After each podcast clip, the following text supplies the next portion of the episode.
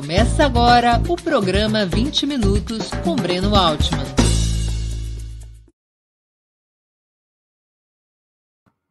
Bom dia.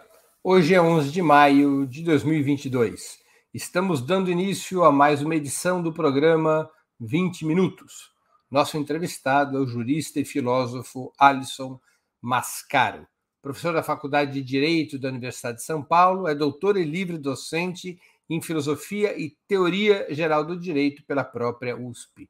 Também é autor, dentre outros livros, de Crise e Golpe e Estado e Forma Política, ambos pela editora Boitempo. Antes de começarmos a entrevista, queria pedir um pouquinho de paciência e atenção a vocês para o nosso imprescindível recado comercial.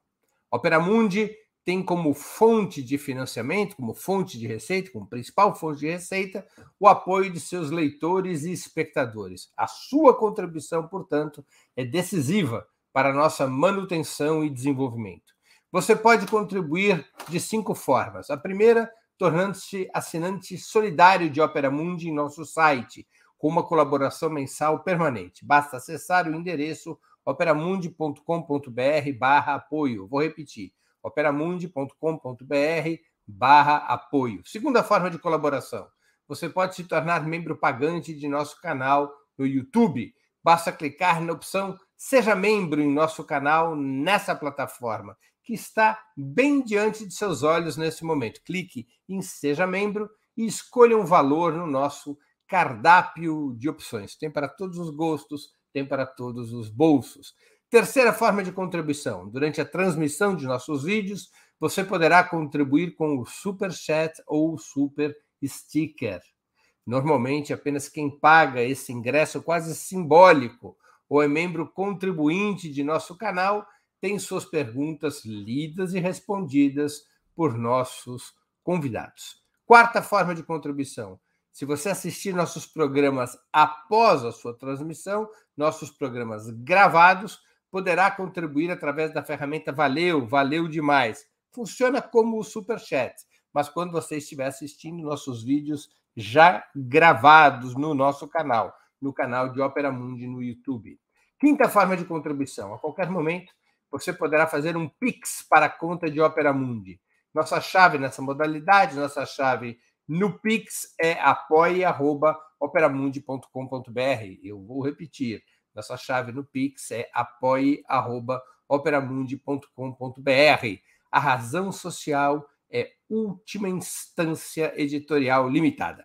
Além dessas cinco formas de colaboração, lembre-se sempre de dar like, de clicar no sininho e compartilhar nossos programas com seus amigos e nos seus grupos. São ações que aumentam nossa audiência e engajamento, ampliando também nossa receita publicitária tanto no site quanto no YouTube. Lembrem-se sempre que saco vazio não para de pé. Opera Mundi não é uma igreja evangélica, mas depende do seu dízimo para se manter e ampliar a sua atividade jornalística. Não há outro instrumento contra as fake news que não seja o jornalismo de qualidade. Somente o jornalismo de qualidade garante que a verdade esteja acima de tudo. Bom dia, professor Mascaro. Muito obrigado por aceitar nosso convite. Uma honra ter novamente sua presença no 20 Minutos. Querido Breno, bom dia. Que alegria muito grande estar de novo com você e com todas e todos do Ópera Mundi. Professor, o termo mais utilizado nas últimas semanas entre as lideranças que encabeçam a coalizão pró-Lula, incluindo o próprio pré-candidato, tem sido de recuperação da normalidade democrática.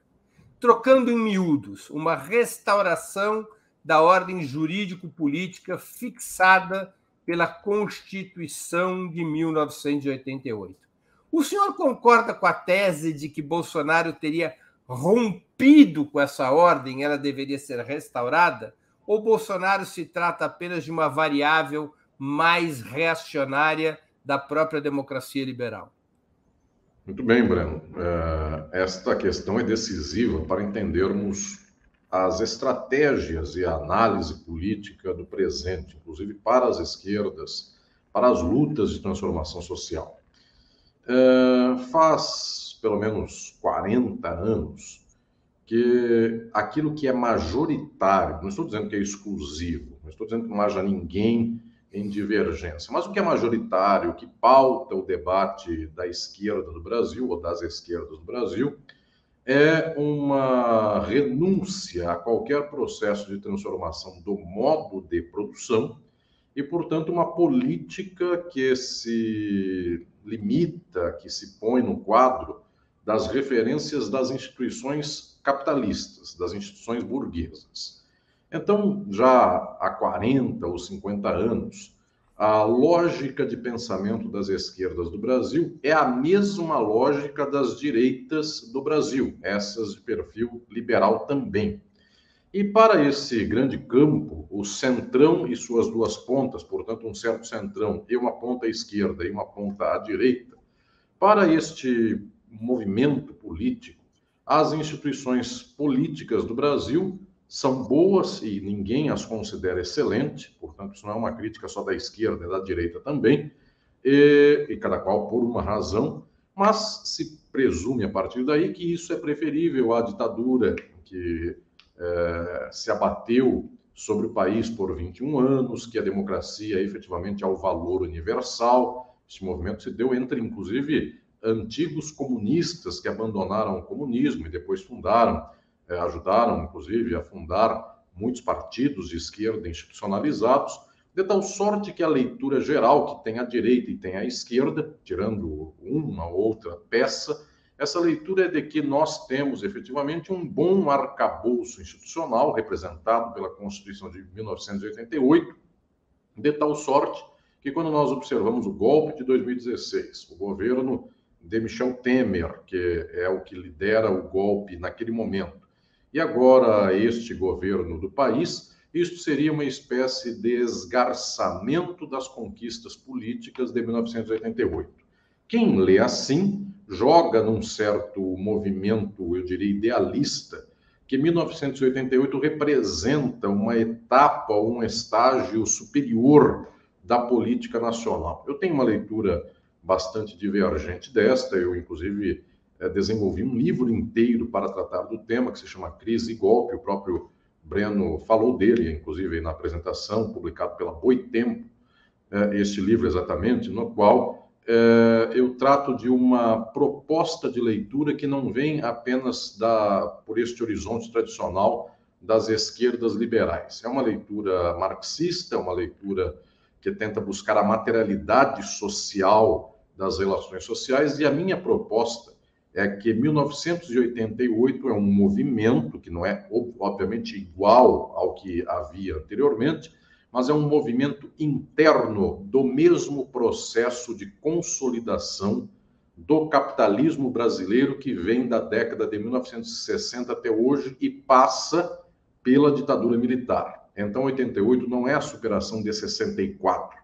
88 é um arranjo político, uma metamorfose jurídico que se fez, claro, não igualzinho a 64, não é a Constituição de 67 emendada em 69, não é o AI-5, mas também não é oposto a isso. É uma espécie de fruto, às vezes até mesmo é, é, é, indesejado, até mesmo parcial, do movimento de 64. E, inclusive, há quem leia que 64 se deve, se exemplifica, inclusive, pelas causas políticas, institucionais. Então, os militares deram um golpe, eles abalaram a Constituição de 1946, eles fizeram a Constituição de 67, a emendaram em 69, fizeram as cinco em 68, de tal modo que há quem leia esse processo como político na década de 60 e político na década de 80, dizendo 88 melhora ou então supera parcialmente 64. Pois bem, minha leitura é que 64, na verdade,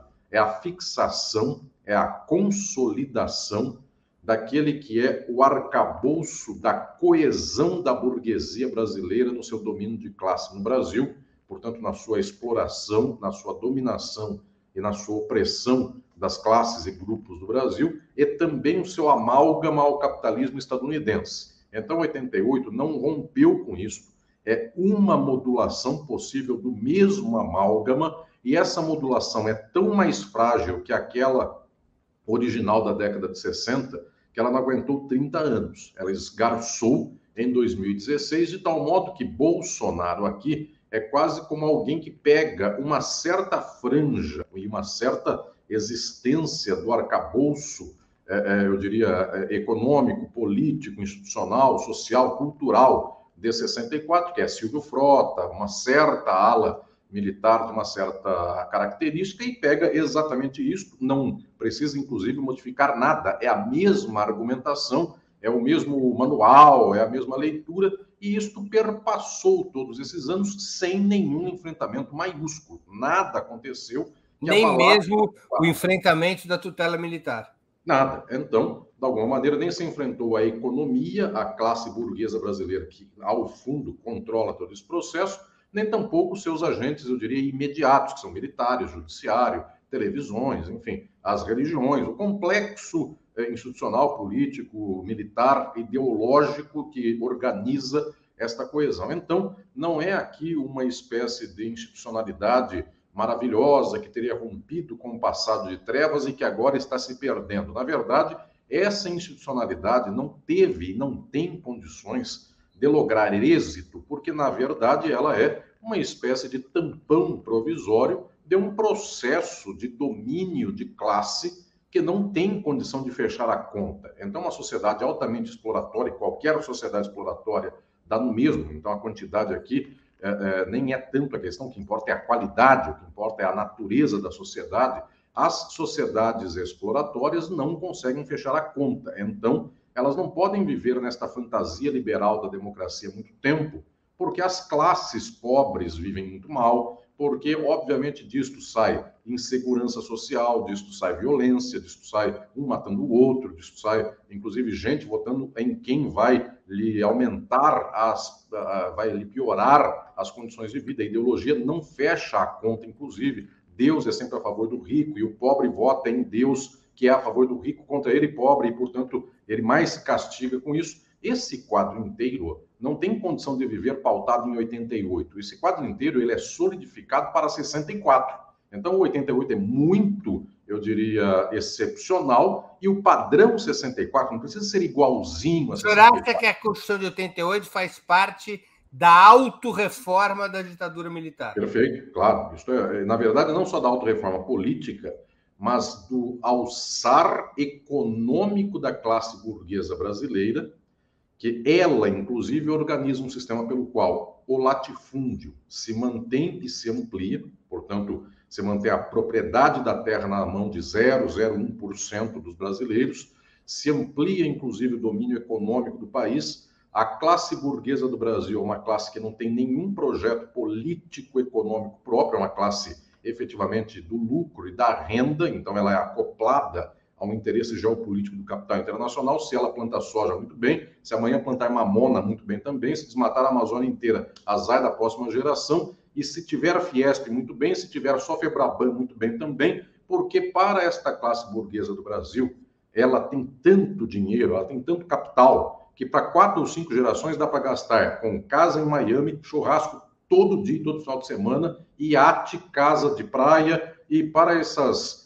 eu diria, para esses luxos de uma classe burguesa brasileira, que é igualzinho à estadunidense, e que não tem, digamos, fumos, ares culturais, não tem pretensão intelectual, não quer deixar um museu para a história, não quer ser louvado como construidor de, de referências é, benemerentes ou nada disso. Para essa vida que é de churrasco, cerveja e truco, o dinheiro que se tem, e eventualmente vendendo uma indústria para fazer disso torrar dinheiro por três gerações, dá, porque o churrasco, o iate, enfim, quaisquer coisas nesse nível, dá para três gerações. A classe burguesa do Brasil, 0,01%, tem dinheiro para isso. Então, não tem lógica nenhuma aqui, nem de dizer que 88 teria sido uma espécie de costura social para fazer com que a pobreza seja menos pobre, para que o SUS inclusive atenda ao povo e o povo não se levante. No final das contas, a classe burguesa não tem nenhuma pretensão nesse sentido. 88 é uma forma excelente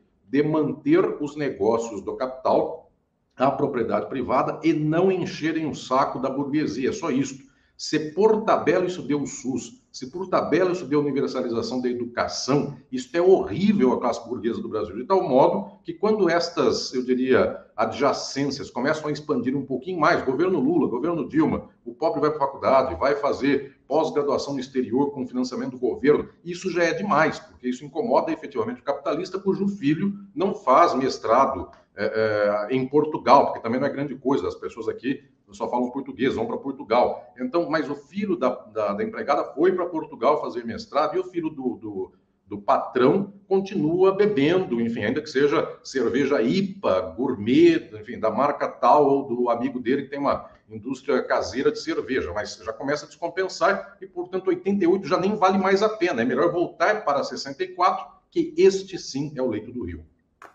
Professor, tinha razão o PT de 1988, que votou contra a Constituição, até mesmo pelos motivos que o senhor elencou, ou o PT que agora prega o retorno à normalidade democrática? Nenhum, nem outro, porque o que agora prega a normalidade democrática é um refém do liberalismo. O de 88 precisaria entender já naquele tempo que, por um pé no legislativo, sem mobilizar as massas, não adianta então ser votado, ter 10 deputados, um dos quais, inclusive, Florestan Fernandes, e, ao cabo, não assinar o que participou ativamente para fazer. Então, o problema é pré-88. 88 já nem é o momento ideal para o qual 2022 é a, é a exceção. O momento é prévio, ou seja, o que um partido de esquerda que disputa as instituições faz com as instituições. Ou ele entra nas instituições e então é, é, é se não se restabelece, já diria o Stanislau Ponte Preta, se não se restabelece a moral, locupletemos-nos todos, ou então não tem condição de ficar com meia moral. Estou nas instituições, mas não gosto delas 100%, então participo, voto ativamente e faço propostas e depois não assino. O problema é prévio a isso, inclusive, porque podia assinar tudo da Constituição, da Constituição de 88. O PT, desde só uma questão, o PT, o PT ele assina a Constituição, né? ele vota contra, mas sim, assina. Sim. Desde que se dissesse, Nós... só para completar o raciocínio, claro, claro, desde que se dissesse que se disputa o quadro institucional para um processo de transformação social, aí as instituições não estão no altar para serem louvadas ou cuspidas, elas passam a ser simplesmente um elemento de um processo geral do qual, inclusive, não se pode olvidar que existe esse processo das instituições. As instituições estão aí. A questão é exatamente essa de colocar num altar e dizer: este altar é de Deus ou é do Satanás? Eu louvo ou eu xingo? Eu beijo ou eu cuspo? Exatamente por colocar no centro as instituições e não o movimento de transformação social, do modo de produção, da mobilização das massas, fica essa biruta de aeroporto que é assim: ah, ora as instituições elas não estão a favor do povo, então não, estamos aí é, votando em favor da Constituição. Ou então, logo depois, agora somos todos nós os defensores da Constituição, porque é a direita que não quer a Constituição. Isso é uma biruta de aeroporto, isto é exatamente a falta de uma análise materialista que perpasse para muito além das instituições, de tal modo que o problema não é simplesmente negar as instituições, mas então entender o que determina a sociabilidade. Temos uma pergunta de um espectador, o João PS Luz, ele contribuiu com o Superchat, queria agradecer e que outros sigam o exemplo do João. Professor Mascaro, o senhor vê possibilidade de superação do legalismo da esquerda partidária que tem inserção real e intensa na classe? Quais seriam as condições para essa superação a médio e longo prazo? A possibilidade de superação existe, mas a questão decisiva é: as esquerdas farão isso? Elas têm é, diagnóstico do problema, elas percebem que este é o problema e apontam para uma solução.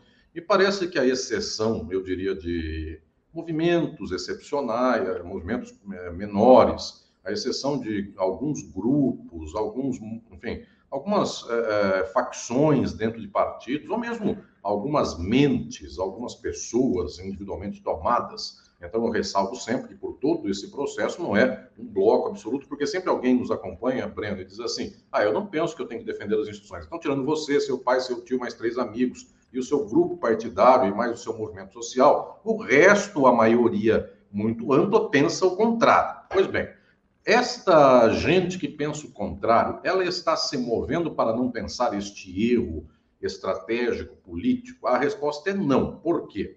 Porque mais ou menos o padrão de quem age politicamente nas esquerdas do Brasil advém de grupos que eh, têm por origem a classe média universitária.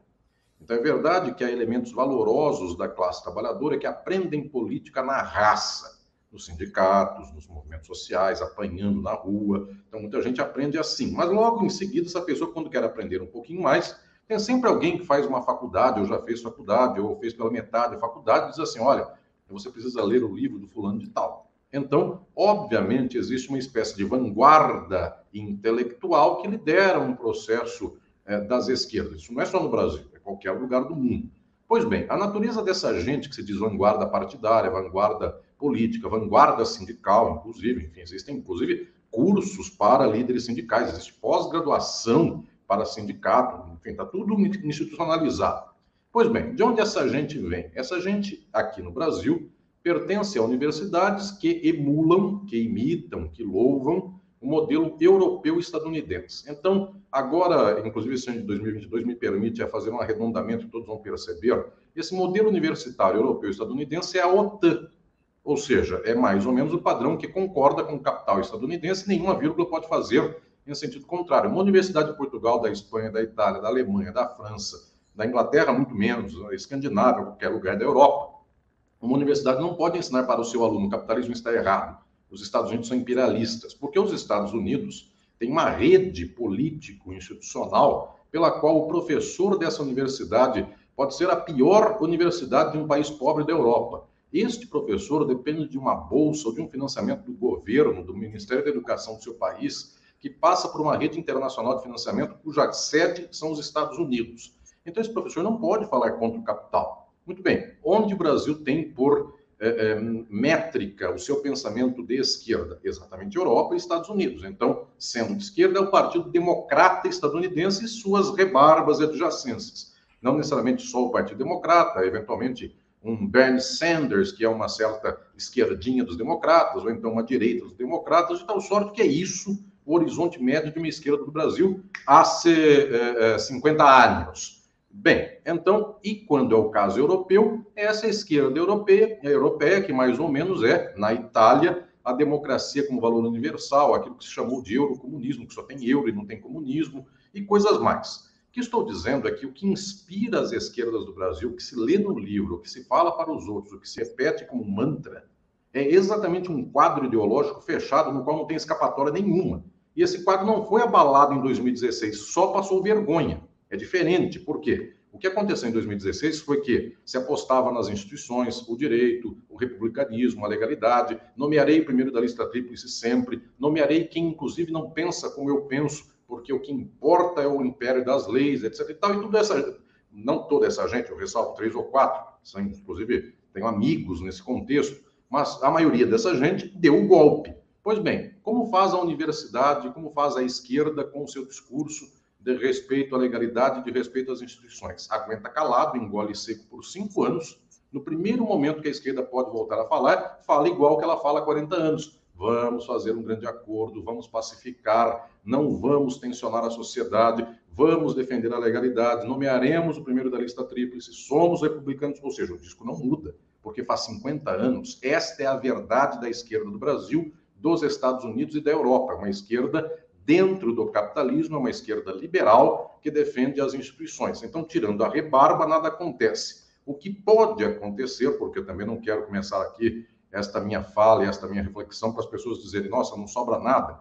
O que sobra é exatamente esta rebarba de elementos e pequenos movimentos, pequenos grupos. Alguém sempre se sente ofendido. O meu grupo não é pequeno, porque o meu grupo tem é, é, 5 mil pessoas. Enfim, o Brasil tem 220 milhões de habitantes, então 5 mil, já, embora considerem expressivo, mas perto do WhatsApp, só um grupo de WhatsApp tem 5 mil, daqui a pouquinho o WhatsApp já permitirá é, 5 milhões num grupo. Então, o que estou dizendo aqui, tirando esses pequenos grupos, médios, para a pessoa se sentir, inclusive, louvada, para que eu não disse que o grupo dela é pequeno, tirando esses médios partidos, nós não temos movimento de massa que tenha rompido com isso. Qual é a única esperança? É que, em algum momento, nós possamos observar que a tensão não fecha e que, portanto, esta esquerda que hegemoniza o país, ela mesma começa, começa a perceber que o seu quadro referencial esmoreceu, porque o sindicato nenhuma instituição guardou. Breno, eu vou só dar aqui um exemplo para o nosso é, público que nos acompanha.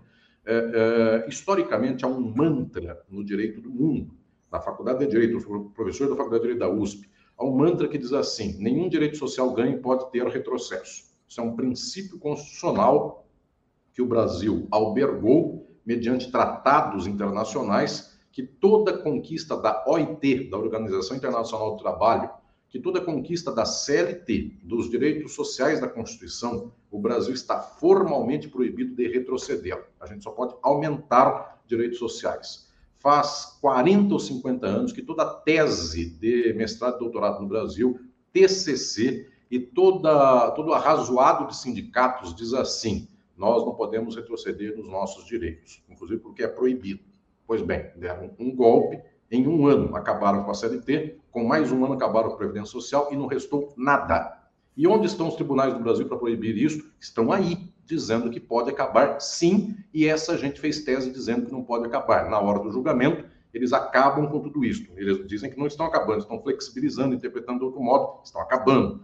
Então, o que estou dizendo é que, inclusive, os sindicatos não perceberam que, fisgando a isca das instituições, as instituições destruíram sindicatos. O peso de um sindicato hoje é um décimo do que tinha 10 anos atrás, o peso concreto. Alguém vai dizer, ah, mas o meu sindicato continua emitindo um jornalzinho com 20 pessoas que leem. Tirando isso, o peso social do sindicato é muito menor. Só que o sindicalista, em média, continua defendendo as instituições. E os partidos de esquerda, o peso deles é zero e continuam defendendo as instituições. E os intelectuais de esquerda também continuam defendendo as instituições e as instituições estão destruindo a universidade, não é que estão destruindo a ideia dele. Estão acabando com a universidade, e professor de universidade é uma, é uma profissão que não existe mais. Daqui a pouco um robozinho dá aula para 5 milhões de pessoas numa universidade privada da vida. Está acabando tudo. Só que a ideia não acabou. Quem sabe, em algum momento, esta crise se torna tamanha que não tem mais como defender um quadro como tal. E, eventualmente, daí surja uma vanguarda de movimento social, de movimento político, de movimento de trabalhadores e de movimento intelectual que diga, muito bem, depois de 60 anos no qual vocês erraram e erraram gostosamente dizendo, ah, a esquerda revolucionária só prega o ódio, vamos fazer a paz com o capital e nada disso aconteceu, quem sabe agora vocês começam a acordar e observar de modo materialista. Faz 60 anos que o maior inimigo da esquerda é Marx. Isto é a prática, porque eventualmente não adianta colocar é, imagem do Marx soltando raios em laser na sua rede social, sendo que a sua forma de pensar é radicalmente antimarxista. Então, o que está em xeque é se o marxismo será aceito pela esquerda do Brasil e do mundo, então, sendo marxismo, o assunto é capitalismo, ou se nós seremos ainda reféns de pensar que é preciso salvar a Suprema Corte dos Estados Unidos porque o, o, o Trump nomeou mais um e agora perderam os direitos reprodutivos da mulher e agora vamos tentar resgatar isso novamente. O que estou dizendo efetivamente é que falta análise do capitalismo. Na hora que a esquerda do Brasil conseguir começar a falar capitalismo é o problema, socialismo é a solução, quem sabe a esquerda do Brasil chegue no nível da Bolívia e da própria Venezuela, porque pelo menos essas duas, ainda que não fizeram quase nada, um se chama Movimento ao Socialismo e outro tenta falar socialismo do século XXI. Já sei que alguém vai dizer, ah, mas é uma fancaria, é um socialismo de fancaria, parece uma piada. Só que nomeia-se como socialismo e não tem vergonha do nome. A nossa, isto que é o anátema, dizer que sairá do capitalismo e chegar no socialismo é o problema, então a gente está dez casas atrás de quem está fazendo piada de chegar ao socialismo. A gente está lutando contra o socialismo. Professor, na lógica que o senhor sustenta, as esquerdas deveriam deixar de participar de eleições, ou pelo menos deixar de ter como objetivo a conquista do governo federal pela via eleitoral? De modo nenhum, porque eh, eu quero lhes dizer de como opera aquilo que nós chamamos de eh, como operam aquilo que nós chamamos de instituições. Existem duas leituras sobre o que é o Estado de Direito e as instituições, leituras que parecem críticas. Uma só é, a outra não é. é Breno, querido, é, eu sei que muitos aqui e muitas eventualmente me acompanham dos livros. Eu tenho um livro que se chama Filosofia do Direito, que é um livro que é usado no Brasil, eventualmente é o livro mais usado no Brasil nas faculdades de Direito. E por lá eu digo, existem três jeitos, é exatamente esse livro aí, é nossa é, técnica está, enfim, no ponto. É, este livro, Filosofia do Direito, que hoje está em nona edição já, é, esta obra, nela eu digo o seguinte, existem três jeitos de ler o direito e a política na sociedade hoje, porque se nós pensarmos na Idade Média, na Idade Antiga, são outras formas. Hoje, Idade Contemporânea. Três jeitos. Um, defesa das instituições. Isso se chama, no linguajar de jurista, positivismo. Defender o direito posto. O Estado pôs uma norma, sigo essa norma do Estado. Pois bem, esta eu diria que é a leitura de 90% da direita e 90% da esquerda. É o liberalismo. E liberalismo não é um movimento só da esquerda, é da direita. Inclusive, neoliberalismo é a face do lado da direita, cuja face do lado da esquerda é manter a privatização e dar é, é, é uma migalha para o povo.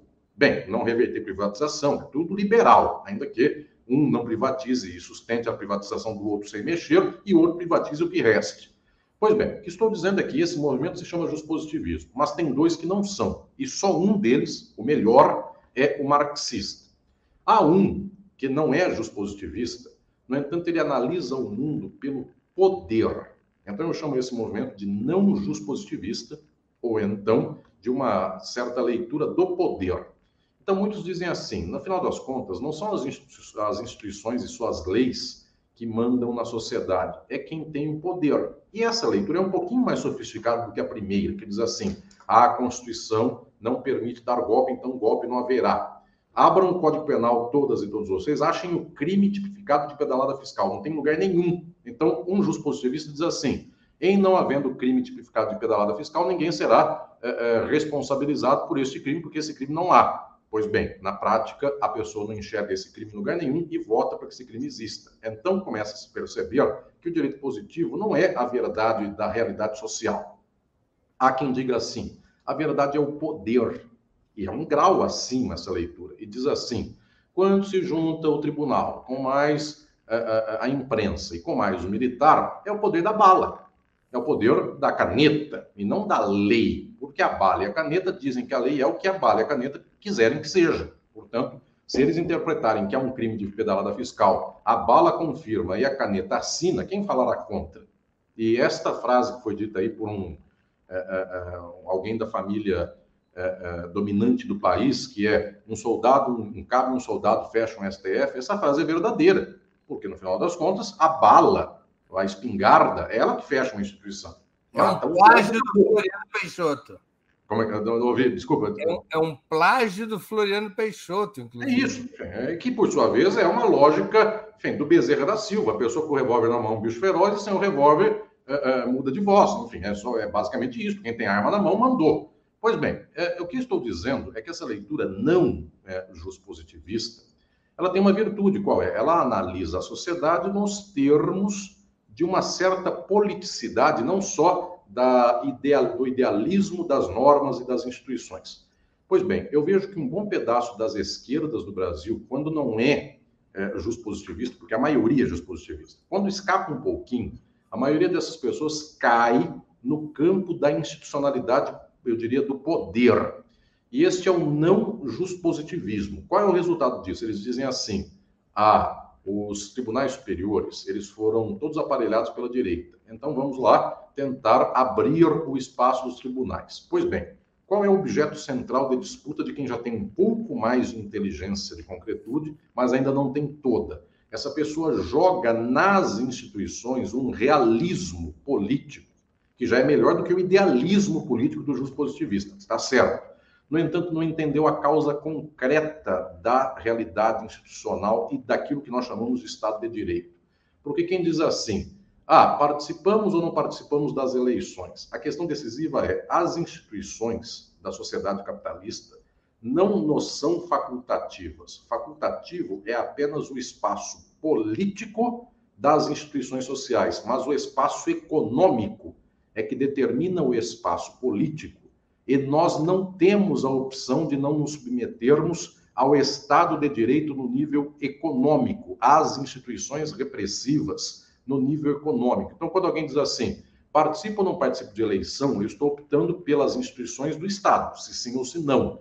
No entanto, todas as pessoas que optam sim ou não pelo Estado automaticamente todas as coisas que elas quiserem ter na vida: água, internet, energia elétrica, casa, comida, enfim, chuchu, é, banana, não importa o que, roupa, escola para filha, aspirina, tudo ela é compungida a comprar porque tudo toma forma de mercadoria. Então, as instituições do direito, aquilo que nós chamamos de Estado de Direito, eles têm na política apenas um movimento, que nem é o principal. O movimento principal é que o Estado de Direito se enraiza na economia capitalista, de tal sorte que ninguém chega ao banco e diz assim: muito bem, estou aqui pegando um milhão em favor da minha fome e da minha família. A pessoa não faz isso. A pessoa opta por disputar ou não disputar a eleição.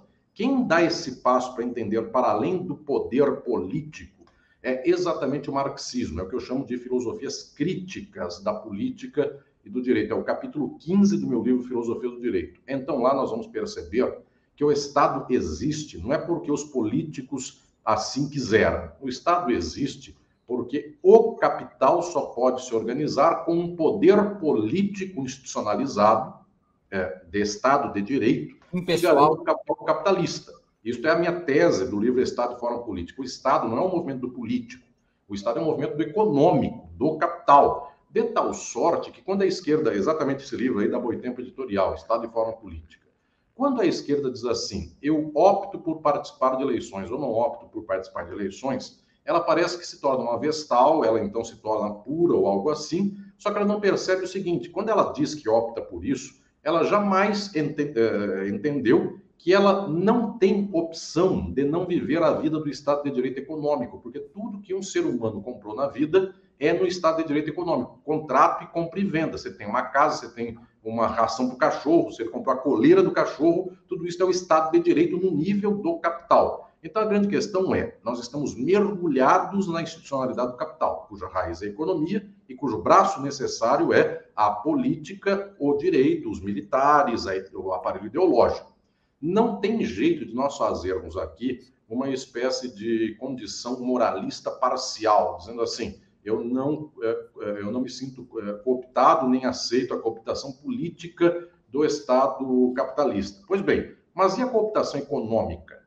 Em que lugar essa pessoa vai morar para não comprar uma coisa mediante contrato e não ser executada? A pessoa comprou um aparelho celular para ouvir o Breno Altman e ouvir a entrevista com Alisson Mascaro no Opera Mundi. Pois bem, é uma pessoa de esquerda, não quer compactuar com o mundo. Comprou um celular em 10 parcelas, pagou 3. Da quarta para frente, ele não participa de eleições, ele é, é alguém que não quer se miscuir no plano do poder político. Na quarta parcela, chega o Estado, executa é, esta pessoa que comprou o celular e, portanto, o direito, a política, o Estado fazem tudo isso em favor do capital, que é a loja que vendeu o celular para aquela pessoa. Nós estamos atravessados pelo Estado de Direito, pelas instituições, sem que nós queiramos. Marx fala isto. Nós somos atravessados pelas formas sociais e elas nos constituem pelas nossas costas. Não tem opção de não vivermos nela. A única opção não é de sairmos como vestais parcialmente desse circuito do poder institucional do capital. É rompermos a estrutura geral da sociabilidade capitalista, é romper com o modo de produção. Então, esta ruptura com o modo de produção, ela até pode imaginar o seguinte: para eu romper com o modo de produção, é melhor que eu tenha um aparelho de celular da última geração, com a melhor câmera, porque com isso eu faço um vídeo bonito, para o TikTok, para a rede não sei o quê, eu faço uma gravação linda para o YouTube, pessoas me veem, etc. E tal. Então, isto é, estou mergulhado na forma mercadoria. Se eu a uso para um fim de transformação social, isto, na verdade, não é que eu não que eu tenha entrado na forma mercadoria, eu não tenho opção de não ter entrado na forma mercadoria. Ela me constitui e constitui a todos. A questão é que eu faço com ela. Se eu disser assim, o que me importa é que todos tenham um celular e possam comprar. Aí a ideologia do capital entrou em mim, dizendo: eu quero ser de esquerda enquanto aumento do consumo, que basicamente é a esquerda do Brasil, esquerda da boa parte da América Latina, dos Estados Unidos, etc. E tal. Então, eu louvo comprar um celular. Isto é uma esquerda. Se a pessoa diz assim, qualquer coisa que seja comprada no mundo é abominável, então tudo que eu tenho, os outros têm foram comprados, nós lutaremos para que ninguém mais nunca alguém compre. Isso é outra leitura. Dizer assim, as instituições estão aí. Se eu não faço nada com elas, elas me apertam ainda mais. Então, eu vou tentar colocar um dedo aqui para ver se eu tiro isto aqui até uma hora que eu consigo pegar a mão do capitalismo e tirar da minha frente. Este espaço de lutar nas instituições para fazer isto não é dizer, eu defendo a legalidade, o republicanismo, se vocês ganharem muito bem, façam o que quiser. Isso quer dizer, sua mão é ofensiva, sua mão é a minha inimiga. Eu estou aqui lutando no que eu posso hoje para colocar um dedo para você não, não me sufocar na instituição. Ato contínuo, continua a minha luta. Só que esta leitura das esquerdas raramente se faz, porque a pessoa começa a jogar esse jogo daqui, a mão do capital na sociedade, no povo, a pessoa põe um dedo aqui, chama CLT, outro dedo, Bolsa Família. Outro dedo, Constituição de 88, ele diz assim: olha que coisa legal, isso aqui é o acordo do capital com o trabalho, isto é a coesão social, isto é a paz. Ele está com a mão apertando meu pescoço, mas eu tenho um dedo aqui que não deixa matar. Então, gente, isso é um milão de salário mínimo. Milão de salário mínimo é o capital do banco no Brasil ganha por ano 400 bilhões. Aí ele dá para cada brasileiro milão de salário mínimo por mês. Isso é o dedinho aqui dizendo: olha, ele não é mal, ele me dá milão. E aí chega um neoliberal desgraçado e quer tirar o meu dedo. Aí a pessoa diz, por gentileza, volte meu dedo. Isso é a briga da esquerda do Brasil. É, ah, vamos enfiar o dedo para ele não me matar totalmente, ficar só isso. Gente, a briga não é só para enfiar um dedo. E não estou dizendo, não lutem para enfiar um dedo para ver se a, a gente não morre. Estou dizendo, a luta nossa é para tirar essa mão que está nos matando. Portanto, este horizonte para nós é o decisivo. A pergunta, participa ou não participa de eleição, tem que estar no contexto geral de dizer como eu mobilizo a sociedade para a transformação geral das instituições. Incluindo a conquista eventual pela via eleitoral do governo da República. Sim, porque isso é um dedo que está tentando só fazer isso. Agora, se eu enfio esse dedo aqui de novo para falar, ganhei a presidência da República, faço acordo do capital, olha, vocês não mexem comigo, eu não mexo com vocês, eu coloco um dedo, e eventualmente, quando o governo é muito bom, eu ponho dois dedos, no dia que eu colocar três dedos para ver se não me sufoca mais, o capital pega minha mão e quebra, que isso chama golpe. Professor Cadu Lacerda, que também contribuiu com o Superchat, agradeço ao Cadu, sempre nos apoiando aqui. Também, pessoal, vamos seguir o exemplo do, do João Luz, do Cadu e contribuir. Ele pergunta: na medida em que dinheiro é poder e quanto mais dinheiro, mais poder, não é incompatível pensar em sociedade democrática, justa e igualitária quando se permite a livre acumulação de dinheiro? Perfeito, Cadu, exatamente isso. E, na verdade, a questão não é a boa distribuição de dinheiro, é o fim do dinheiro. Que as coisas do mundo não sejam intermediadas pela forma dinheiro e pela forma mercadoria. Porque se nós fizermos também boa distribuição de dinheiro, é um processo sem fim. Porque a pessoa diz assim, ah, eu sou médico, eu ganho X. Você é faxineiro, você ganha X sobre 2. Ah, mas é uma boa distribuição, porque atualmente no capitalismo, o faxineiro ganha X, o médico ganha 100X. Tem médico que ganha 100 mil por mês, tem faxineiro que ganha mil. Quando eu falo, você ganha X e o faxineiro ganha X sobre 2, está numa métrica maravilhosa. Olha que redução da desigualdade. A questão, senhoras e senhor, senhores, é que o trabalho não deve ser remunerado por dinheiro. Cada qual deve trabalhar no mundo ser de acordo com o que é capaz. Se alguém consegue abrir um corpo humano, consegue operar, sabe o que faz, fez faculdade de medicina, etc e tal, que assim o faça e que ele coma, e que ele tenha casa, que ele tenha celular, que ele faça viagem, porque as pessoas acham que viver é apenas vegetar um corpo e dar comida. Que ele faça viagem, que ele vá para Miami, que ele vá para onde ele quiser. Inclusive, é um fardo uma pessoa ter que ver o pato dono de um, um castelo de plástico. Enfim, tem gente que vai preferir, eventualmente, um local muito mais agradável, mas se o povo quer ir para Miami, que ele cumpra esse fardo da ignorância cultural de acordo com o que ele quer. Aí, quem quiser visitar, é, é, é, enfim, a colônia de Sacramento, no Uruguai, onde é, é, Portugal isso, sus, enfim, realizações, que vá, que vá para onde queira. A questão decisiva é a seguinte, que as pessoas trabalhem aquilo que conseguem trabalhar e que as pessoas possam tomar deste produto social aquilo que é a sua necessidade. O melhor texto de Marx, que já bem maduro, altamente científico e intelectual, o melhor texto para falar do futuro, que é a crítica do programa de Gotha, ele diz assim: um certo padre francês, essa frase não é do Marx, ele tomou para si. Um certo padre francês disse assim: um dia nós chegaremos ao socialismo. O socialismo trará os salários mais ou menos para o mesmo padrão. Não, o socialismo acaba com os salários acaba com a forma mercadoria, com a forma dinheiro, com a forma valor. Nesse dia, cada qual trabalha o que pode e recebe o que precisa. Então, senhoras e senhores, este é o dia mais lindo do mundo. Mas alguém vai dizer assim: nossa, como eu precisava de livros, porque eu sou intelectual. Gente, uma vez fizeram um exemplo aí para testar o caso, que na Praça da Sé deixaram um relógio. Tiraram um relógio e deixaram na, na Praça da Sé, puseram por lá no chão. Deu oito segundos, alguém levou deixaram uma roupa, deu 12 segundos, alguém levou, deixaram é, é, é, comida, deu um minuto, alguém levou, deixaram não sei o que mais, deu tantos segundos, alguém levou, deixaram uma pilha de livros, ficou por horas. Então, é o seguinte, a questão da pessoa dizer o sim. Nossa, no socialismo eu vou querer livros e todo eu vou ter que ter o livro de todo mundo. Gente, cada qual que use, que queira o que quiser. A maioria não quer uma biblioteca de milhares de livros. Inclusive vai dar trabalho para limpar, coisas mais. E a maioria quer ir para Miami, que vá. Tem gente que não quer. Tem gente que quer fazer churrasco, tem gente que é vegano. Enfim, é um processo de outra esfera de conscientização de luta. Mas o fundamental é que nós não pensemos numa sociabilidade intermediada pela forma mercadoria e pela forma valor. Isso é tão chocante para nós que nós sequer sabemos pensar o que seria um mundo no qual a minha intermediação com as pessoas não seja operada pelo dinheiro, não seja operada pelos dísticos da riqueza. Meu celular mais bonito, meu relógio é de luxo, eu viajei para não sei aonde, tirei foto que, é, de quinta dimensão, sei lá o quê, com três câmeras atrás do celular, quaisquer coisas nesse sentido. A gente não sabe operar nisto.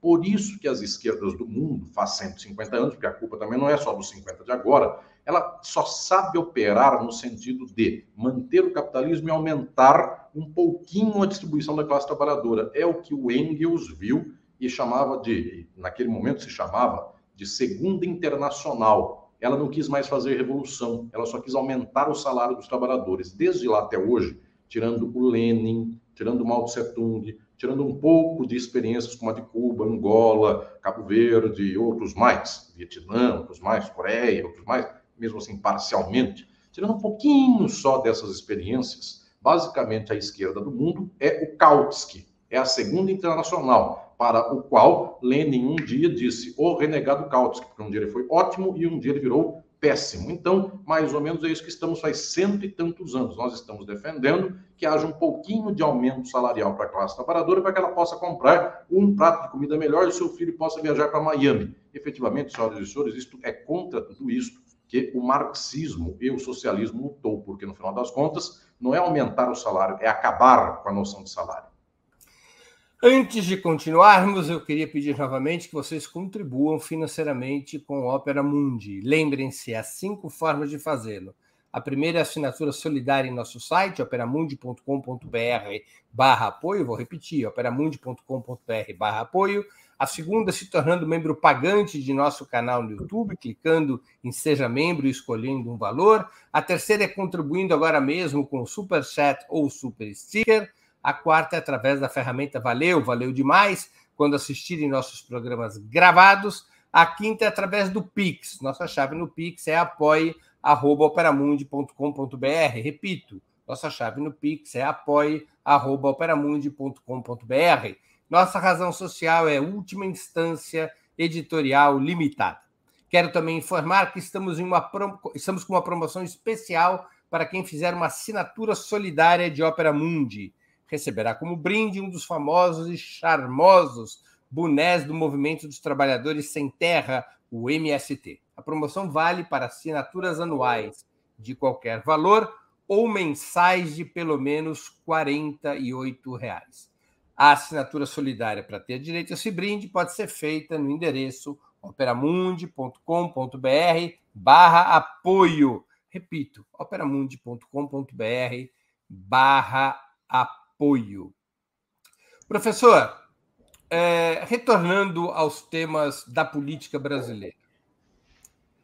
O programa pela reconstrução e a transformação do Brasil, aprovado pelo PT em 2020, falava claramente em abrir um novo processo constituinte e refundar o Estado brasileiro, ou seja, construir uma república mais democrática e aberta à participação popular mas o discurso eleitoral atual, até para viabilizar a coalizão com setores da direita liberal, fala em retomada do Estado de Direito, como o senhor mesmo já citou.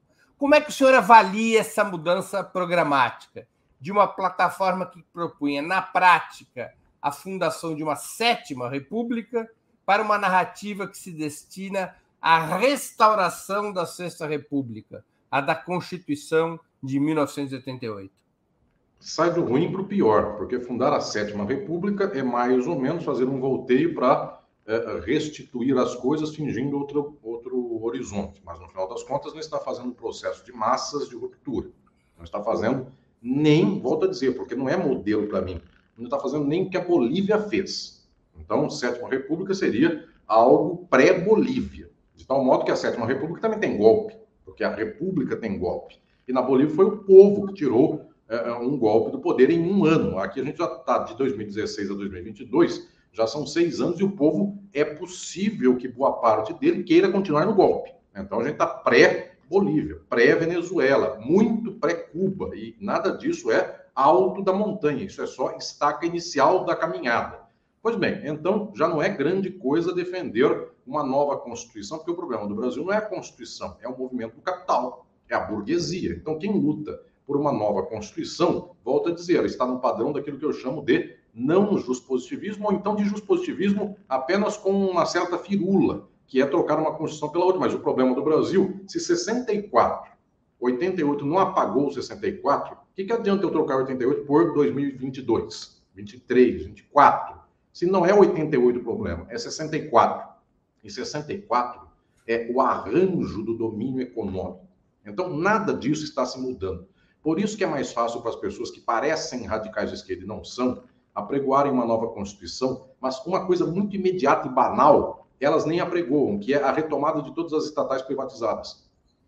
Não precisa nem mudar a Constituição. Retome as estatais privatizadas, porque isso mexe no núcleo econômico da sociedade, não no político constitucional. Só que as pessoas que parecem radicais, elas pulam no político. Então, volto a dizer, defender a sétima república é só menos pior do que defender a sexta. Porque defender a sexta é mais ou menos dizer aquilo que me bateu, aquilo que me prendeu, aquilo que me tirou do poder, é exatamente aquilo que eu gosto. É mais ou menos uma espécie de masoquismo, sem sequer uma ilusão de que a pessoa fez a barba, de que a pessoa tomou banho, de que a pessoa lavou a mão, enfim. A mão que me bateu é essa mesma que me afaga, nem que ela tenha passado um álcool gel na mão. Enfim, vai me bater de novo ainda pode me passar Covid. Mais ou menos uma coisa como tal. A sétima república é mais ou menos lavar a mão. Enfim, a mão do capital continua dominando a tudo, mas agora não usa mais a Constituição de 88, ela usa uma Constituição na qual o povo chegará lá e fará as coisas. Só que é tão absurda essa hipótese desta leitura de uma nova Constituição, de uma nova política, porque 88 o povo estava menos reacionário do que agora. Então, se fizermos uma eleição em 2022, dará mais reacionarismo do que a Constituinte de 86. Porque lá a gente tinha, volto a dizer, Florestan pelo PT, pelo PSDB, uh, uh, Gostos, enfim, não estou dizendo nada a esse respeito, Mário Covas, e hoje a gente tem, sei lá, Dória, enfim. Então, se nós formos trocar uh, isto por o que temos hoje, o processo de trazer o povo à mobilização política nos dias de hoje dá uma condição pior do que a de, da, do que a de 88. Pior, não dá nada melhor. Então, exatamente as duas leituras estão erradas, porque a única leitura possível é modificar a base dos pilares da reprodução do capital no Brasil. Que são esses pilares? econômicos, sendo ele agronegócio, latifundiário, bancos e especulação. É só isso, a base. Mas, e professor, ponto, nas, experi... uhum. nas experiências que o senhor mesmo já citou, e até de certa forma elogiosamente, vou aqui falar da Bolívia e da Venezuela, foram processos que começaram com assembleias constituintes, que criaram novos instrumentos de participação e de poder popular para ir então mexer na economia. A Venezuela adotou mecanismos plebiscitários que não existem em canto nenhum do mundo. Revogação de mandato presidencial por referendo, plebiscitos que o presidente poderia convocar e que eram impositivos sobre o parlamento, a possibilidade do próprio povo convocar plebiscitos, outros instrumentos de democracia direta, o mesmo fez a Bolívia.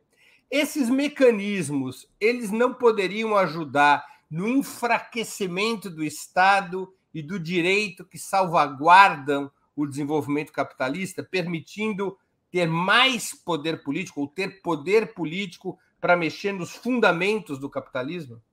Não, porque o Chávez fez o que fez na Venezuela, não foi porque em algum momento fez uma constituição.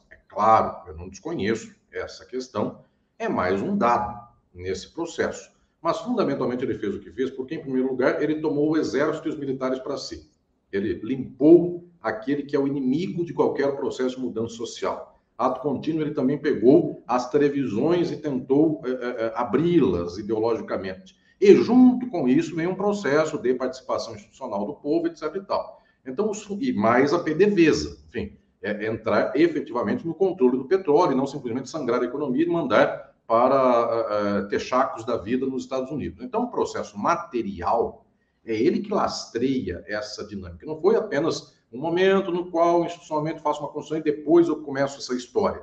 É, o trabalho com os militares na Venezuela vem de base, vem do próprio Hugo Chávez, que estava por lá nesse processo. Na própria Bolívia, esse processo também é um empoderamento do povo, também é pegar o gás para si, tentar é, brigar contra a Petrobras, que pagava pouco e ganhar mais, e outras coisas mais. O lítio, pelo qual, inclusive, esse sujeito que, que a molecada reacionária adora, esse tal de Musk, enfim, é, mandou, declarou em público que por, por causa disso ele deu golpe na Bolívia. Ou seja, é uma, é uma mudança em manifestações materiais. É, tanto assim que a Bolívia, nesse sentido, que mudou é, menos materialmente, não operou, por exemplo, para a nacionalização do interesse dos militares, como operou o Chávez na Venezuela, ela sofre um processo de golpe dos militares e não teve a constituição bonita que eles fizeram por lá, é, é, multinacional e etc. E tal, não tem o que garanta. Enfim, essa belíssima construção da Bolívia vem um golpe em um minuto, porque o golpe é a bala, o golpe é o capital e a bala. Se não mexe com isso, nada se faz. E veja, a, Venezuela, a Bolívia estava um grau atrás, inclusive, em termos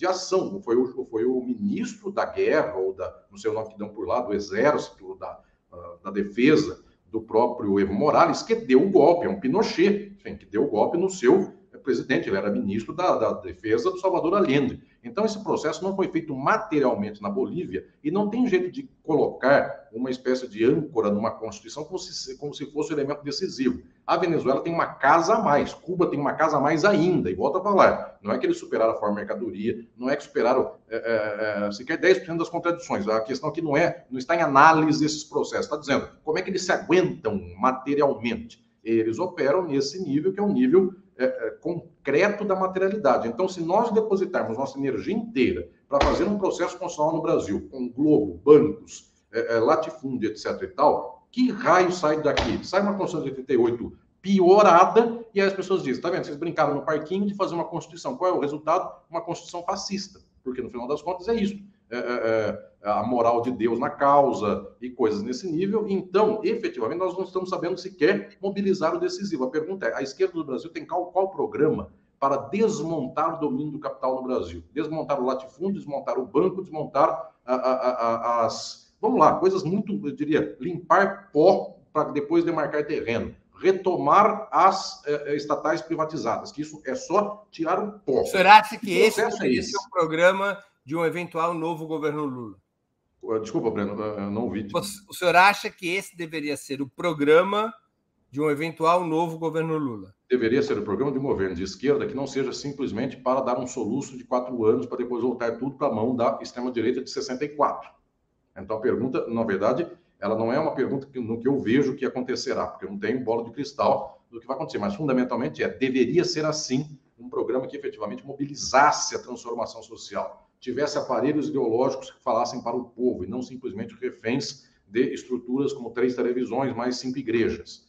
Tudo isso, qual é o movimento que está se fazendo hoje para disputar e mobilizar esse contexto? Eu não vejo praticamente nenhum movimento. Alguém pode dizer para mim, ah, foi tirada aí uma, uma normativa num projeto tal e qual, de tal coisa. Eu aí ficaria até feliz, mas minha pergunta é: e esta normativa que foi tirada aí de uma reunião partidária, qualquer coisa assim, ela será cumprida, ela está sendo, inclusive, acalentada, já estão fazendo um trabalho de base para que isso aconteça, etc. E tal, porque no final das contas, metade disso não tem que estar em pauta nenhuma de projeto, porque não se pode dizer para o inimigo, oi, eu vou é, destruir vocês. Isso tem que se preparar, e não simplesmente sair com uma declaração é, pública de horizontes. Mas cadê o processo de preparação? Cadê as mulheres e os homens e as pessoas que possam é, é, é, se encantar com esta radicalidade? Com um bando de cordeiros, enfim, Poderão esses cordeiros voar como águias no céu? Enfim, ah, se o cordeiro virar águia, poderá voar, mas do jeito que vai, esse cordeiro não está fazendo assim com perna nenhuma para ver se ela vira asa. Então, mais ou menos, morrerá como cordeiro.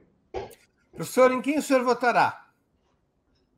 Veja, é, essa dimensão, vamos lá. Nós temos efetivamente na nossa realidade um candidato, que é o atual presidente da República, e uma força só de oposição. Na prática, essa força de oposição é a força que todos nós estamos com ela, é impossível sermos contra. Enfim, claro, você pode inclusive fazer esse volteio. Ah, eventualmente no primeiro turno, lá enfim, há propostas políticas mais à esquerda, e obviamente elas existem, mas confluindo para um segundo turno, eventualmente, ou até no primeiro turno, a depender das circunstâncias, não tem nenhum, enfim, só um louco não vota, enfim, na proposta que se apresenta do ex-presidente Lula contra a direita.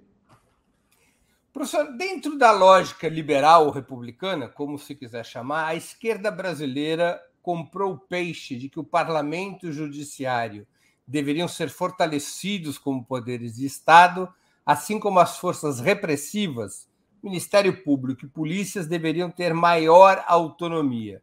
Esse pensamento vem desde a Constituição de 88, pelo menos. Qual é a sua opinião a esse respeito e que lições tirar para um novo governo progressista? Eu penso que a grande dificuldade de toda a nossa cultura é que nós perdemos uma geração. Essa é a dificuldade enorme. E esta geração foi perdida por 64, não foi por 88. 64 perdeu o ímpeto de algum movimento que restava revolucionário no Brasil. Na verdade, se a gente quiser retroceder, basicamente em todo o mundo, o Partido Comunista Oficial da União Soviética apregoava o acordo nacionalista com as burguesias dos países. Então, já desde muito tempo atrás, meados do século XX, já as esquerdas que se reputavam comunistas eram, na verdade, reformistas de um modo bastante, inclusive, é, incisivo. Portanto, é, é, é a dificuldade já vem desde muito tempo. Tanto assim que, na briga das esquerdas, Algumas dessas esquerdas rompiam com os partidos comunistas oficiais, que não queriam fazer nenhum processo revolucionário, queriam fazer acordo nacional desenvolvimentista, aliança com a burguesia nacional, coisas mais. É o racha de PCdoB com PCB, é, enfim, um certo maoísmo em alguns lugares, etc. E tal. Então, já é prova de que, se a gente retroceder bem para trás, a gente já vê que luta por mobilizar o povo também não vem de muito tempo. Enfim, não é, não é uma coisa que se perdeu há pouco tempo, já se perdeu de muito, era disputa eleitoral, enfim, não tinha mobilização de massa, volto a dizer, tirando movimentos valorosos no Brasil, na América Latina, na África e pelo mundo. Tá? Em todo lugar tem movimento valoroso. Pois bem, então em algum momento, essa dinâmica, nós perdemos até a geração do começo do século XX, que poderia ter forjado uma outra geração. Essa geração foi morta no Araguaia, foi morta pelas condições mais é, infames, foi perseguida, foi caluniada, foi destruída emocionalmente, psicologicamente, ainda que não morta na bala, mas as pessoas não aguentavam viver é, nessa pauta depois disso, de tal modo que a gente perdeu uma geração. A geração que começa depois é uma geração, quando as pessoas dizem assim, a geração atual é uma geração muito hipster, que só quer fazer uma espécie de performance de uma esquerda edulcorada. Gente, isso vem do tempo da ditadura. É lá que as pessoas diziam: eu não sou a velha esquerda, eu sou uma nova esquerda, eu sou isto, não sou da violência, eu sou da paz, etc. e tal. E mais, eu chamo a essa gente inteira, é o meu modo de, inclusive, ensinar e pensar e propor nos meus livros, eu chamo isso de esquerda liberal. Por quê? Porque, infelizmente, ainda há grupos na esquerda que acham que algumas lutas que são chamadas por muitos de identitárias, elas seriam a causa da, do fim da luta revolucionária. Em primeiro lugar, qualquer luta racial, de gênero, de orientação é, é, sexual afetiva, e aquilo que se chama de identitário é, é irrenunciável, é luta fundamental. E no final das contas, quem começa a fazer acordo com as instituições, que a gente chama hoje, parece o Partido Democrata dos Estados Unidos, na verdade é um movimento sindical que não rompe mais, não faz processo de greve geral nem revolucionários e que busca aumento salarial. Então, a plataforma de esquerda liberal não é só daquilo que é a luta por identidade, também no nível econômico. Porque não adianta dizer eu luto a luta econômica. É preciso dizer luta a luta econômica de que modo?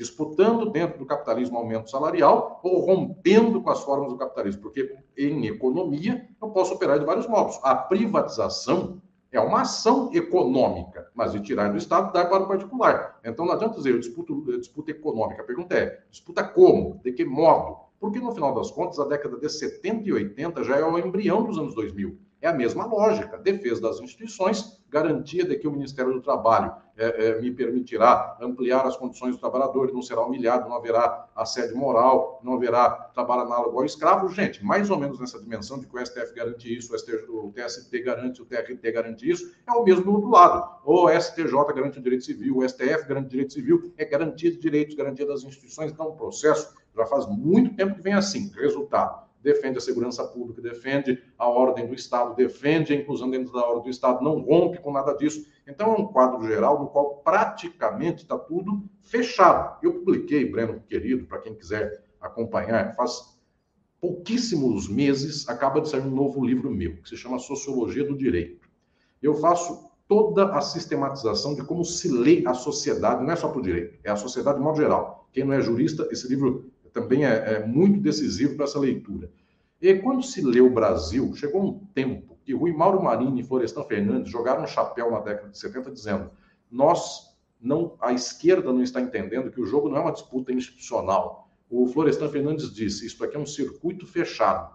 Ele anuncia isso lá na Revolução Burguesa no Brasil, na década de 70. Ele diz: o Brasil não sai desse quadro a não ser com uma grande mobilização do povo de ruptura desta ordem do capital. As esquerdas estão dentro do capital e, portanto, no nível econômico, no nível político, no nível das identidades, está errado de ponta a ponta e não salva ninguém. A gente precisa romper com a autocracia burguesa. Então, o Florestan dava o nome. O problema não é o Estado, o militar, o STF, a Globo. O problema é a autocracia burguesa é o capitalismo do Brasil. Se nós não investimos contra isso, não adianta eventualmente democratizar a Globo, porque a Record está no lugar da Globo. Ah, e se um dia eu democratizar a Record? Aí vem o Google, porque não precisa mais de televisão. E o Google põe algoritmo dizendo assim: jogue no, no Google a palavra ladrão. A primeira informação que dava anos atrás é Lula.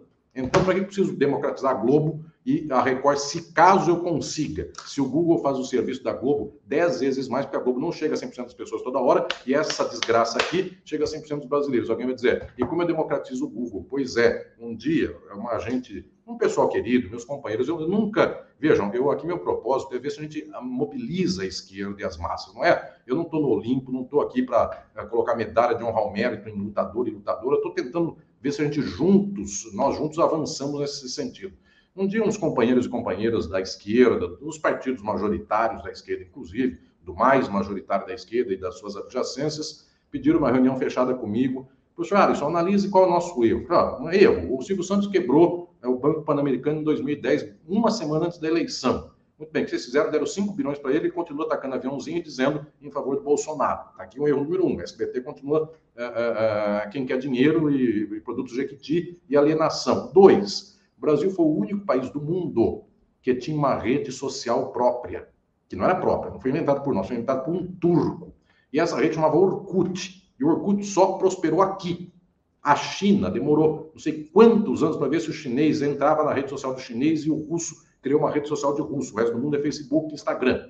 Pois bem, o Brasil tinha uma pronta, chamava Orkut. O Facebook viu que o Brasil era o único país do mundo que se relacionava no Orkut. Facebook comprou o Orkut e fechou. Pois bem, isso é a falta de dimensão estratégica se a gente tivesse o Orkut do Brasil, é, com esse espaço nosso, a gente tinha um circuito fechado ideológico que a gente podia mobilizar. Resultado, não tem nem Orkut, Facebook, tudo que se vem é de extrema-direita e coisas mais. Então a gente não opera nada, a gente não sabe ler uma casa para frente, o cavalo passa reto na nossa frente e a pessoa, ao invés de montar no cavalo, fala, nossa, que cavalo lindo. Aí vem um cientista desses da esquerda liberal e diz, ah, esse cavalo, ele é da raça tal, misturado com tal, e ele pesa uh, não sei quantas toneladas. Gente, a questão é montar no cavalo e não simplesmente aí vem outro e fala: ah, mas eu sou artista, então eu vou fazer o quê? Uma pintura do cavalo. Bonito, tá tudo muito certo. A questão é pegar o cavalo e domá-lo. Então, Breno, querido, e todas e todos que me acompanham, nós precisamos começar a ver quais são as estratégias imediatas desse processo. Volto a dizer, isso aqui não é um Olimpo, isso aqui não é uma dimensão de falar certo, errado, certo, errado. A questão é amanhã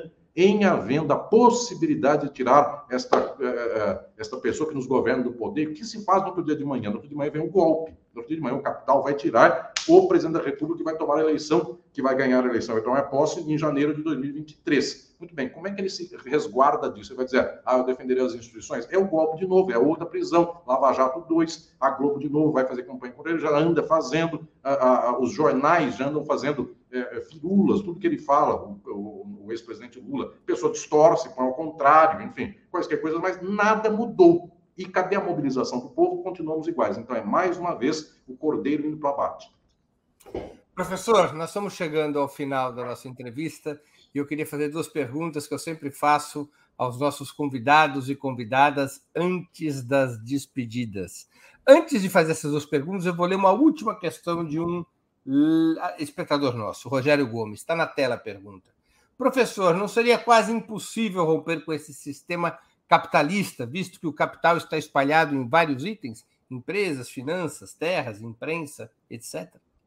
Sim, então é preciso dizer que é muito difícil e, ao mesmo tempo, é preciso insistir com o fato de que este bloqueio do mundo inteiro, que é o do capital, ele que é tão poderoso, ele, ao mesmo tempo, tem no seu poder a sua fraqueza. Porque imaginem que os trabalhadores do Brasil comecem a se instruir de modo crítico, transformador, e não só esta defesa das instituições do capital.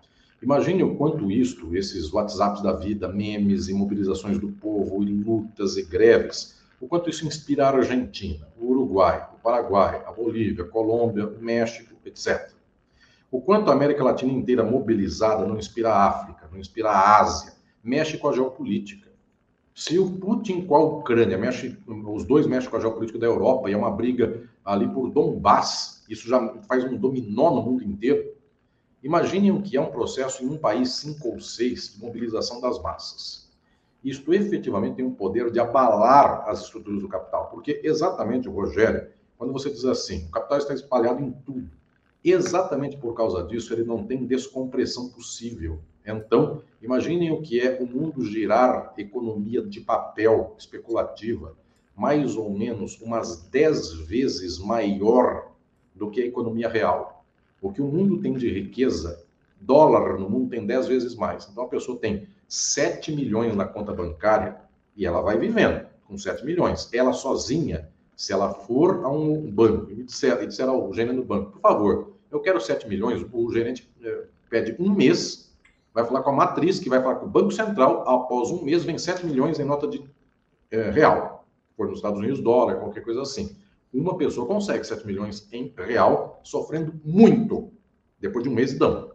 Pois bem, imagine se todas as pessoas do mundo forem a todos os bancos e pedirem o que é seu.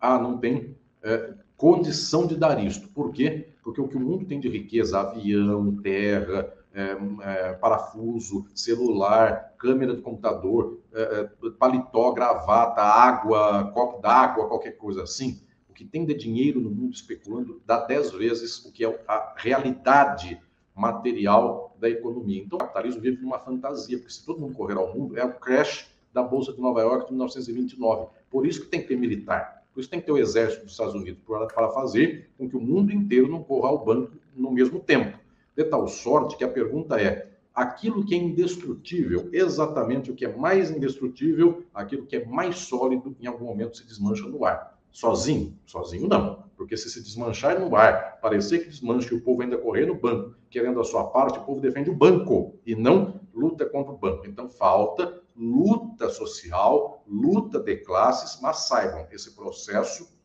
não é infinito é mais difícil sustentar o capitalismo do que superá-lo e fazer o socialismo. Porque para o capitalismo se sustentar ad infinitum, precisa de exército, golpe, gente passando fome, miséria, favela, dor, sofrimento, é, falta de remédio, etc. A gente trabalhando de manhã até a noite, gente que começa a trabalhar com 12 anos morre com 72 e só trabalhou. Gente, é só calamidade, desgraça para 0,1% da humanidade viver o gozo do capital. Isso é que é difícil. Fácil é compartilhar com todo mundo, gente. Amanhã cedo, imagine que a terra fosse de todos, a riqueza fosse de todos, os meios de produção fossem de todos. A gente sai na rua comendo algodão doce, pipoca, dividindo, é, é, é, é sei lá o a, alface, bolo, etc e tal. Essa é a maravilha. Difícil é você andar com a sua comida e falando para os outros, olha, eu estou comendo sorvete é, tal e eu não dou para você porque, enfim, você é pobre, etc e tal. Isso que é o horror, gente. Então, pensemos bem. O mundo é o que é e parece indestrutível, só que é exatamente isso. O que é sólido um dia desmancha no ar, mas só desmancha se lutarmos para isso. O Zé Elcio, e aí é a última pergunta mesmo, pessoal, é que ele fez uma generosa contribuição aqui. Infelizmente, o dinheiro, professor, ainda não foi extinto e o Opera Mundi precisa do dinheiro para sobreviver. Então, quando o pessoal contribui, a gente gosta muito. Da mesma forma que a ilusão achar que posso romper o Estado democrático de direito, optando por participar ou não de eleições, não seria ilusão pensar que é possível conduzir tal ruptura contando com uma esquerda minoritária na sociedade? Perfeito, Zé Elcio, por isso que a esquerda tem que ser majoritária. Essa é a constatação. enquanto ela for minoritária, defendendo apenas essas pautas que ninguém nem sabe o que é, não vai ter golpe, defesa da legalidade, da republicanismo, não tem o que fazer. Enquanto a esquerda não for maioria, enquanto o Ópera Mundi não for uma televisão de canal aberto, na qual, eu sempre digo, eu é, é, é, gostaria de falar, eu gostaria de ter um programa na televisão às nove da noite, concorrer com o Ratinho. Ah, o Ratinho faz um programa que é assim, qual é a música certa? Então a pessoa canta lá é, qualquer música, o cara tem que acertar. Eu gostaria de fazer um programa torta na cara, porque não adianta também ficar lá a aula de, de, de, de teoria revolucionária. Torta na cara, o lado de lá, o lado de cá. Em que dia nasceu Lenin? A pessoa não sabe apertar, torta na cara. Então, quem está vendo em casa, nossa, o Lenin nasceu no dia tal, do ano tal, tal, tal, tal. Gente, é, é, o que eu estou dizendo, na verdade, não é assim. Ter um canal, pegar um microfone, etc e tal. No final das contas, é ter o recurso que faça o povo desejar a esquerda. Porque o povo hoje deseja a direita de que jeito? Eu ponho um produto que vende e uma mulher nua do lado. Eu objetifico a mulher, eu faço sociedade patriarcal, sociedade racista, porque, de regra, é a mulher loira, branca, etc. e tal. Olhem que absurdo. E a pessoa é constituída no desejo. Aonde está a constituição do desejo da esquerda? Então, Zé Elcio, sua pergunta, contando com a esquerda minoritária, a gente muda muito? Claro que não. Qual é a constatação básica? Preciso fazer com que as pessoas desejem compartilhar o pão, desejem transformar uma sociedade da exploração, só que do jeito que está, a gente só remenda o que aí está. Eu preciso romper com tudo isso, então eu preciso tornar um pensamento transformador da sociedade plenamente majoritário. Agora sim, professor, as duas perguntas que eu sempre faço antes das despedidas. A primeira, qual livro o senhor gostaria de sugerir aos nossos espectadores? A segunda, qual filme ou série poderia indicar a quem nos acompanha? É, querido Breno, eu é, tomarei a liberdade hoje de indicar um livro é, para o qual eu, eu, organizei sua tradução para o português e fiz o prefácio desse livro. E estou tomando a liberdade de indicá-lo hoje porque faz exatamente uma semana que morreu o seu autor, um francês fundamental, um dos maiores filósofos marxistas da história do final do século XX, início do século XXI, que foi o francês Dominique Lecourt. É, e o livro que eu é, organizei para traduzir para o português é exatamente este, A Filosofia das Ciências, publicado pela editora Ideias e Letras e que tem é, tradução da competentíssima tradutora Daniele Ortiz Blanchard, minha querida amiga, é, é, grande tradutora do francês. Dominique Lecourt, no, na metade final do século XX, no terço final do século XX, ele se incumbiu de fazer a grande reflexão mais avançada da crítica filosófica do marxismo sobre as ciências hard, não só sobre as ciências humanas, mas sobre medicina, física, química, astronomia, matemática. E então ele, que é um dos grandes discípulos de Louis Althusser, Althusser, inclusive, na sua distribuição de assuntos, deixou para Dominique Lecourt a pesquisa sobre as ciências. As ciências, então, é, estas que nós chamamos exatas, agrárias, biológicas, enfim, estas ciências hard. Então, todos vocês que gostarem das ciências, a leitura marxista mais avançada que nós temos é de Dominique Lecourt. É, morreu faz uma semana, dez dias no máximo, foi domingo passado. Então, em nome deste grande pensador que muito contribuiu para trazer o debate das ciências hard num nível muito avançado, então, trazendo Darwin, trazendo Einstein, trazendo Marx, Freud para o campo mais avançado do debate contemporâneo, Althusser, Canguilhem, enfim, Gaston Bachelard e outros mais. Esse livro eu recomendo, então, como lembrança, é o livro que tem, nesta tradução para o português, tem prefácio meu, é um estudo introdutório, fazendo uma reflexão a respeito dessas ideias. Então, em termos de livro, meu querido Breno, em inclusive homenagem à memória deste grande pensador de esquerda que foi Dominique Lecourt, vai aí a filosofia das ciências. E em termos de. Filme série. Eu quero, como fiz da outra vez aqui também, indicar música. É, quero fazer uma nota. A, a casa é, é sua. Sim. Eu quero indicar um CD, isso é coisa de gente muito velha, enfim, é mais ou menos, Breno, como alguém me disse outro dia, enfim, eu disse numa aula na USP, então, caiu a ficha, não sei o que mais, o senhor, o senhor já tem, o senhor não é um menino, né? Eu falei, por quê? Caiu a ficha é coisa de orelhão, enfim, é, a ficha caiu dentro do orelhão, a molecada hoje não tem notícia que seja um orelhão. Bem, então, é, é, também CD é uma coisa que não se indica mais, mas saiu um CD faz um ano e pouco, que foi indicado, inclusive, ao Grêmio como, eventualmente, o melhor é, disco de música clássica que o Brasil produziu, que é um CD com as músicas de Cláudio Santoro, foi um dos maiores compositores de música erudita, clássica da história do Brasil, e era comunista. No tempo da ditadura, foi, inclusive, à Europa Oriental, ao universo soviético e o lado de lá da cortina de ferro. E este CD saiu aí com Hugo Pilger no violoncelo e Ney Fialkov no piano, que é a obra integral do Claudio Santoro para violoncelo e piano. Então, compilaram todas as composições de Santoro que ele tivesse feito para esta dupla de, de instrumentos que é até é, relativamente nobre na música erudita, mas não é também tão frequente violoncelo e piano. E é um CD e é uma, uma gravação simplesmente ímpar, em homenagem ao grande comunista Cláudio Santoro, é, é, para nós, um homem de luta extraordinário. Inclusive, o Teatro Nacional de Brasília, é, quando morreu Cláudio Santoro, levou o nome dele, enfim, teatro desenhado pelo Niemeyer, outro comunista, enfim, com esculturas do Alfredo Seschiatti, outro comunista. Então, é toda uma história do Brasil, da cultura dos meados do século XX, e este CD, inclusive, é, é, quem é, é, me deu esse CD de presente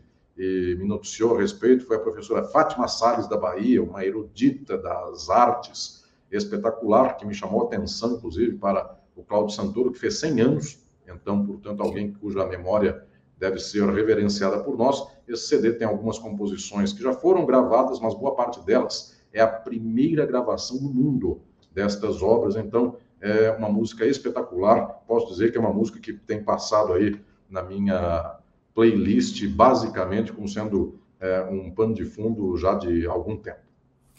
Muito obrigado. Professor Mascaro, queria agradecer muito pelo seu tempo e por essa conversa tão ilustrativa e tão interessante. Muito obrigado por mais uma vez aceitar o nosso convite.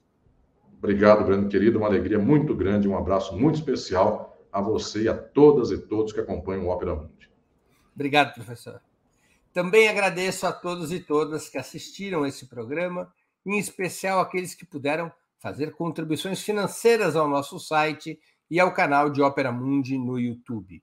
Não pude ler todas as perguntas que tiveram contribuições, superchats, eh, membros pagantes do canal, porque o tempo já avançava e todos nós queríamos era ouvir o professor Alisson Mascaro. De toda maneira, agradeço a todos e todas que puderam contribuir e que assistiram a esse programa. Sem vocês, nosso trabalho não seria possível e não faria sentido. Um grande abraço.